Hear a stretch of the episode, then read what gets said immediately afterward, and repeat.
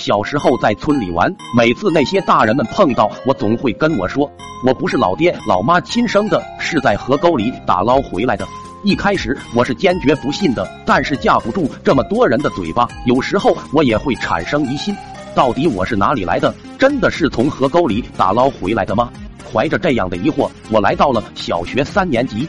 那时候的小伙伴们，什么事都喜欢比一比，要么比谁跳远厉害，要么比谁家里的玩具多，有时候甚至会比一比谁的爸爸多。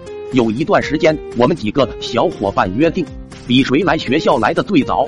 来迟的同学每人给第一个到学校的同学一包辣条。接连几天，我都晚到了一步，好不容易省下来的零花钱，全给他们买辣条了。看着他们辣条吃的这么香，我默默发誓。这次一定要最早到达学校。于是我想了一个办法，干脆晚上不回家，就躲在学校边的山坡上，我看谁还能比我先到。说干就干，放学后我就背着书包跑到山坡上玩耍。慢慢的天黑了，一个人在山坡上感觉孤零零的，而且夜晚温度低，一吹风冷得我浑身颤抖。但是想着明天可以吃五包辣条，感觉这一切的付出都是值得的。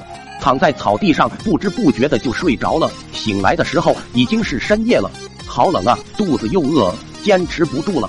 想着家里厚厚的棉被、暖暖的被窝，此刻没有什么比来一碗热腾腾的姜汤，然后躺被窝睡个好觉更幸福的事情了。于是我起身准备回家了，突然看见路灯下有一个男人的身影，匆匆忙忙的，好像在找什么东西。我走近了一看，原来是老爹。这一刻，我坚定了自己的信念，我才不是河沟里打捞回来的，一定是老爹老妈亲生的。